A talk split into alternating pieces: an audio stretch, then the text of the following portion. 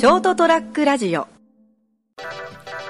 えーっと、7月9日、エピソード256、成田屋デリリウム、えー本日収録は6月16日に、えー行っております。えー成田邸にて行っております。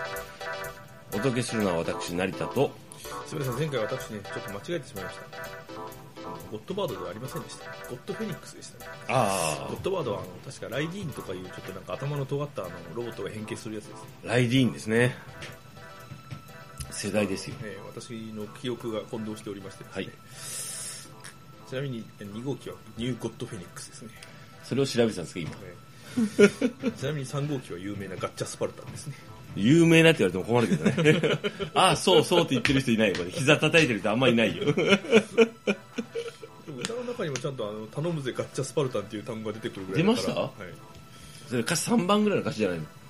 いや、1番から出てくるんでですね、これはあの大体の人が知ってる常識かなと思って。大体の人は知ってる。あのーですねこの間ほら弁当の話したじゃないですか、はい。テイクアウトとか弁当のあそっちの弁当の話だったんですね。話ん？執行猶予の話じゃなかったんですね。めんどくせえなもう。どうしようかな。でですねあの早速あのコメント欄にですね、はい。あの3桁を超えるお便りがですね、はい。来たような気がしてたんですけど、はい。まあ、なかなかねえそこは現実は厳しいんであのーお好み焼きとかですね。ー、はい。えっと、焼き鳥に関して研究されてる方がいらっしゃって、はいはいでやっぱりあのこう僕もちょっとまだ全部ちゃんと読んでないんですけど、あのすごいこう関係がこうそのその食文食文化というかそのいろんなものがなぜそこに例えばホッピーがあるかサワーがあるかチューハイがあるかとかお好み焼きがあるのかなぜ成立したのかとかもんじゃ焼きが成立したのかとかまあこれは今そのそういう本があるから話してるんですけどあのこうすごいななんですかねこう歴史とかあの化学工業とかの発展とも含めて複合的に関係してるのが面白いなと本当思うんですよね。あの僕ジャレッド・ダイヤモンドさんのあの10病原菌テスト本っていう本がすごい好きでそのこう数少ないこう僕のねあのがなんていうんですかねこうあの勉強せずにね育ってねなんかこうええ年越えてこう読んだ本がねすごいこう感銘を受けてみたいな話なんですけどでもすごい分かりやすくてですねあの一つこうこうなんだろうサークルというんですか？あそうか世界というのはこうそういうふうに全部つながって目の前にある現象が起きてるんだと。いうのがですねあのをちょっと気づきを得ることができたやつなんですよね。でこう日本で例えばなんでこうこうやって、えっと、中間層があるある意味昭和のこう戦後からこうある平成のある時代まではあの豊かだったのかとか豊かでのそのその経済的にも文化的にもとかそういうのがそういったものっていうのはそこだけ切り取っても分かんないもんなんだなっていうのが本当にこうしみじみとその結論としてあれですよ。は分かんないのが分かったっていう話なんですよね。よくあるやつだ。うん、そうそうそうそうそう。あなるほどって。ここだけ見ても分かんないんだって。なるほど分かんないことは分かったっていう。あの全てを理解することはできないんだなって。当たり前ですよね。ただあの一つの現象とか目の前で起きてるものとか目の目の前にある何か何かというのはあのいろんな歴史があってしかもそれが偶然とかあの誰かの本当に個人の偉業とかでその個人が起こした偉業というのも誰かが面々連綿とこう今までやその生きてむあなんなんその思い込みでやってたものとかいろんなものがあってそうなるんですねってっていうのがなんかねあの本当にこう思ったんですよね。でもですね、こう、はい。最終的に結果を出した人がこう世間に流し入れて、まあ、はい。益を得ることが多いんですけども、日清製粉とか？まあまあまあまあいろんな状況を含めてですね、はいはい。でもそこまでに過程に至るまでにその個人で結果を出しているように見えてもやっぱり今みたいたみたいにずっと続いてきてるわけじゃないですか、はいはい。その日陰の人たちがいるからこそ最後の人はなんか利益を分取ることができるわけですよその利益というかまあ そので見てみると意外とその前の人たちもその時代時代ではそこそこ成功してたりもするし、もちろんこうあの、えー、とそういうこう金銭的なね、うん。成功を得てないにしてもあのそれなりのこう結果を出してるわけですよ。だって大半の人ってその鼻鼻くそほじって一日過ぎてたらもうなんか人生終わったみたいな感じが多いわけですよ。もう別にバカにしてるわけじゃなくて。あのまあ例えば、えー今どうなってるかわかんないけどあの給付金があったじゃないですか、でそんなに分かりにくい給付金のその申請の書類じゃなかったと思うんですよ。だけどそれすらちゃんと例えば添付書類とかできない人が多いのが悪いのかそれともそういった人たちを救い上げるようなシステムを作ってない社会が悪いのか分かんないですよ。どっちなんだろうと思うよ。でも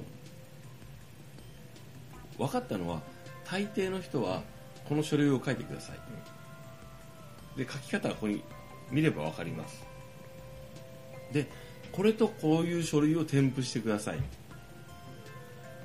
ていうことすらちゃんとできない人が多いっていうのだけは分かった。じゃんと思うんですよね。それはちょっと俺知ってたけどね。仕事上で。でもだからそういう人たちが悪いじゃなくて そういった人たちが市民なんだからそういった人たちがあの不利益を被らないようにシステムを作るのが政治ですよ。と思うんですよね。あのいやこれがこれこの程度もできない人がが悪いとかこの程度もできないから自己責任っていうのはおかしいんですよ。やっぱり。社会だもんだって。政治だもん。そういう人たちもなんとなく楽しく毎日生きていけるようにシステムを作ったりあのーそれこそ書類のちょっとした書き方とかをウェブでもいいですよ。でもあの分かるように作ってあげるのがやっぱり政治なんだと思うよ。っていうね、えーまだ話し始めて3分ぐらいしか経ってませんけどね、えー結論が出たな。うん。今日のテーマは少年を言いやすく深くなり方し。そうなんだ。でもですね僕あの定期的にですねあのあ俺今ちょっと頑張ってアップグレードしなきゃいけないって思う時があるんですよ。でもあの最初が Windows NT じゃないですか。俺の俺の、え。そっち？アップグレードっていうかあのなんだろう。能力とかはまああんま変わらないし実力とかで努力とかできることもまあベースは一緒じゃないですか、あのですねふと気づくと人あの私の場合ですけどあのどっかでやっぱちょっとよいしょって頑張るんですよ。ちょっとね現状維持のために。でですねそのやり方でうまくいくいったらそのやり方で何年かやっぱやり過ごせるもんなんですよ。やり過ごすだけよ。上昇するとか別よ。改善されるとか。だけどやっぱねどっかで 年数が経つと社会も変わるし、あの通じなくなるんですよね。あもうこのやり方あそのその手持ちのねあのこう癖でやっていく感じでうん、その癖でやっていかんではできなくあの通じなくなる時があこれじゃダメだなって。これちょっと踏ん張って新しい武器を手に入れないとあのやられちゃうなって。生き残れなくなるなとかいう瞬間はやっぱあるなんかみんなあるんかね？わかんない。僕はあるんですけど。まああのあるのはありますよ。今僕あの職職業は職業っていうか企業はもちろん一緒なんですけどはい。転勤があるから新しい職場に移ってうん。1年経ちますけど、はい。まあ、相当やられまくったんで、うん。あのそうですね今回はレベルで言うとメモリを積み替えるだけじゃちょっと間に合わないぐらいのレベルだったんで、うん。OS のアップグレードが必要なぐらいまで頑張りましたね、でしょ？え。だと思うんですよ。なんまあい今こう割と今のはすごく分かった。私もそうですあの今まではこのやり方でこうやってたらうまくいってたけどあいかん。これ根本的に考え方を変えてちゃんと本当に気合を入れて自分自身仕事への向き換え向きあの仕事のやり方とかを変えないとこれ多分あと1年ぐらいで俺あの入れなくなっちゃうなとかいうのはあるんですよ。定期的に。えでも大概そういう時ってですねうん。すで、に分かってるんですよね。やらなきゃいけないこととかどうすればいいかっていうの。はただそれを先送りでやらなかっただけの結果なんで。そうなんかやっぱりあのこう全部入れ替えになるから面倒くさいのが分かるんでやりたくないですよね。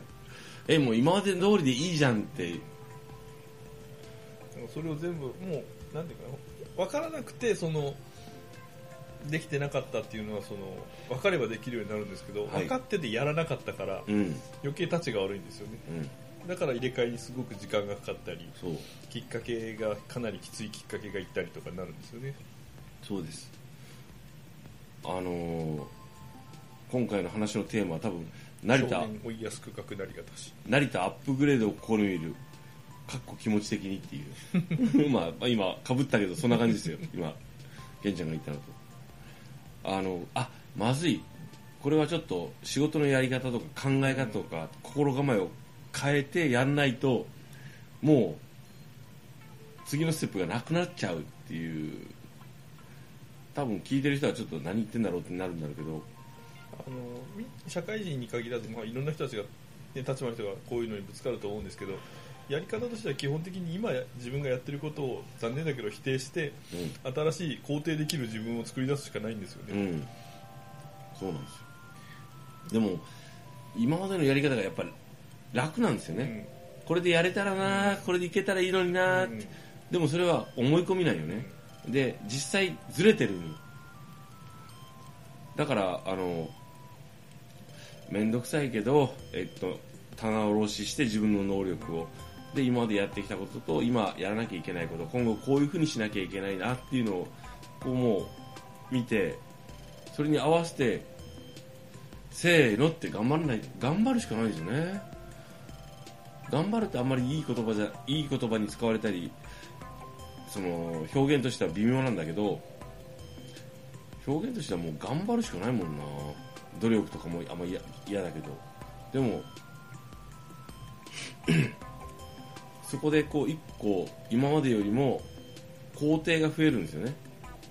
やってた。でもそれを日常的にやれるようになれるまで落とし込むしかないんですよね自分に。まあそうですね。今まではこれぐらいの4段階ぐらいボタンを押してペンペンペンペンペンペンペンでその後にこうこれをこうペッペッペッってしておけば仮想対象に出れたんですよね。出れたけど今今さりげなく仮想対象にスライドされた話。でも今後はここぐらいまでやらないとあの今まで通りとは見られませんよってなっちゃう。だったらもうそれは分かってるからくそーめんどくせーって言いながらやるしかないですよね。そうですね。だからあの大概のことってそうあのも言った通りやらなきゃいけないことは分かってるけどやってないだけなんでうん。でだんだんだんだんその時代と状況に遅れが生じるわけですよね、はい。に対しての。そうそう。だからこう僕部下に、ね、説教とかあんまりしたくないし自分もそんなできてるわけじゃないから言わないんですけどはい。言う時には頑張るっていうのは自分しかできなくて頑張ってるっていうのは人からしかもらえない言葉なんだよっていうのを話をしてるんですよね。いやー三毛さん、い。今いい名言いただきましたね。ね。はいあの自分で頑張って私頑張ってるっていうやつは誰からも頑張ってるって言ってもらえないから自分で言うしかないんだよってだから頑張ってないんだよっていう話をするんですよね頑張れ。頑張れはいろんな人から言ってもらえるんですよ、はい、でもよく頑張ったねとか頑張ってるねっていうのは、うん、絶対他人からしか言ってもらえないあの他人からの評価の言葉なんでそうですね。あの成果を出してると周りの人はあの人頑張ってるなって見えるんで成果を成果を出すしかないです。成果は数字ですだし実際にあの数字数字だけじゃなかったりするんですけどね。目に見えてわかるから。そこだけが上手い人もいたりするけどね。まあでもあの家庭でこの頑張ってるって評価される人もいるんですけど残念ながら世の中には無駄なっていう、ね、形容詞がつく頑張りがあるんですね。そうですね。だからまああの例えば自分が部下の方をあの抱えてる状況だったら、その人がちゃんと評価される成果を出すために導あの、えっと、関わって関わるっていうのはね自分の仕事だしあのそそれが面倒くさかったりするけどもそれが仕事だなと最近思ってます。なんかもうはっきりある程度はっきり言うようにしてるんですよね。丸村さん頑張ってるって見たらわかるって。でもね、う残念だけどそれは会社にとって必要のない頑張りなんよってそう。会社が求めてる頑張りは全く違うだからあなた頑張ってるけど評価は全くされないよって。そうなんですよだからそこをね間違えないようにしてサボってるわけじゃないのは十分見てわかる、頑張ってるのは分かるけどもあの会社が求めてるあの結果うん。と数値が出るように頑張ってね。でもねそれでやその頑張りをちゃんとやって結果が出なくても誰も文句は言わないし頑張ったという評価をもらえるよって。うんそう。頑張り方を間違えたんじゃなくて結果が出なかっただけだから違う頑張り方を次にすればいいよってう。ん。結果を出そうとして頑張ったんであれば別にそれは評価されるってでもあなたは全然違う頑張りをしてるんだよって。うん。それね多分ねケイちゃん伝わってないよ、でもこれをずっと言い続けるしかないんですよね。うん。まあ、信念を持って言い続けてあの相手の方がねその方がちゃんと評価されるといいね自分は自分で自分のことを絶対頑張ったって思わないようにして生きてるんでです。ねそれもしんどいね。俺割と自分頑張ったって言うよ。給料もらってるからよくやったも必要ないしできてないって言われるのは仕方がないけども、うん。よくやったなんて褒め言葉一切俺はいらないと思って生きてるんでですね。ストイックすぎるよ だから褒めてほしいんですっていう人たちの気持ちが全くわからないです。そうですね。俺もまあそこはちょっと共感するね。褒めてもらえなくていいから、あのとりあえずあの否定してほしくないだけかな あのいやあの状況を見てあの分かるよって。あのななんだろうね。数字にならないことが多いから。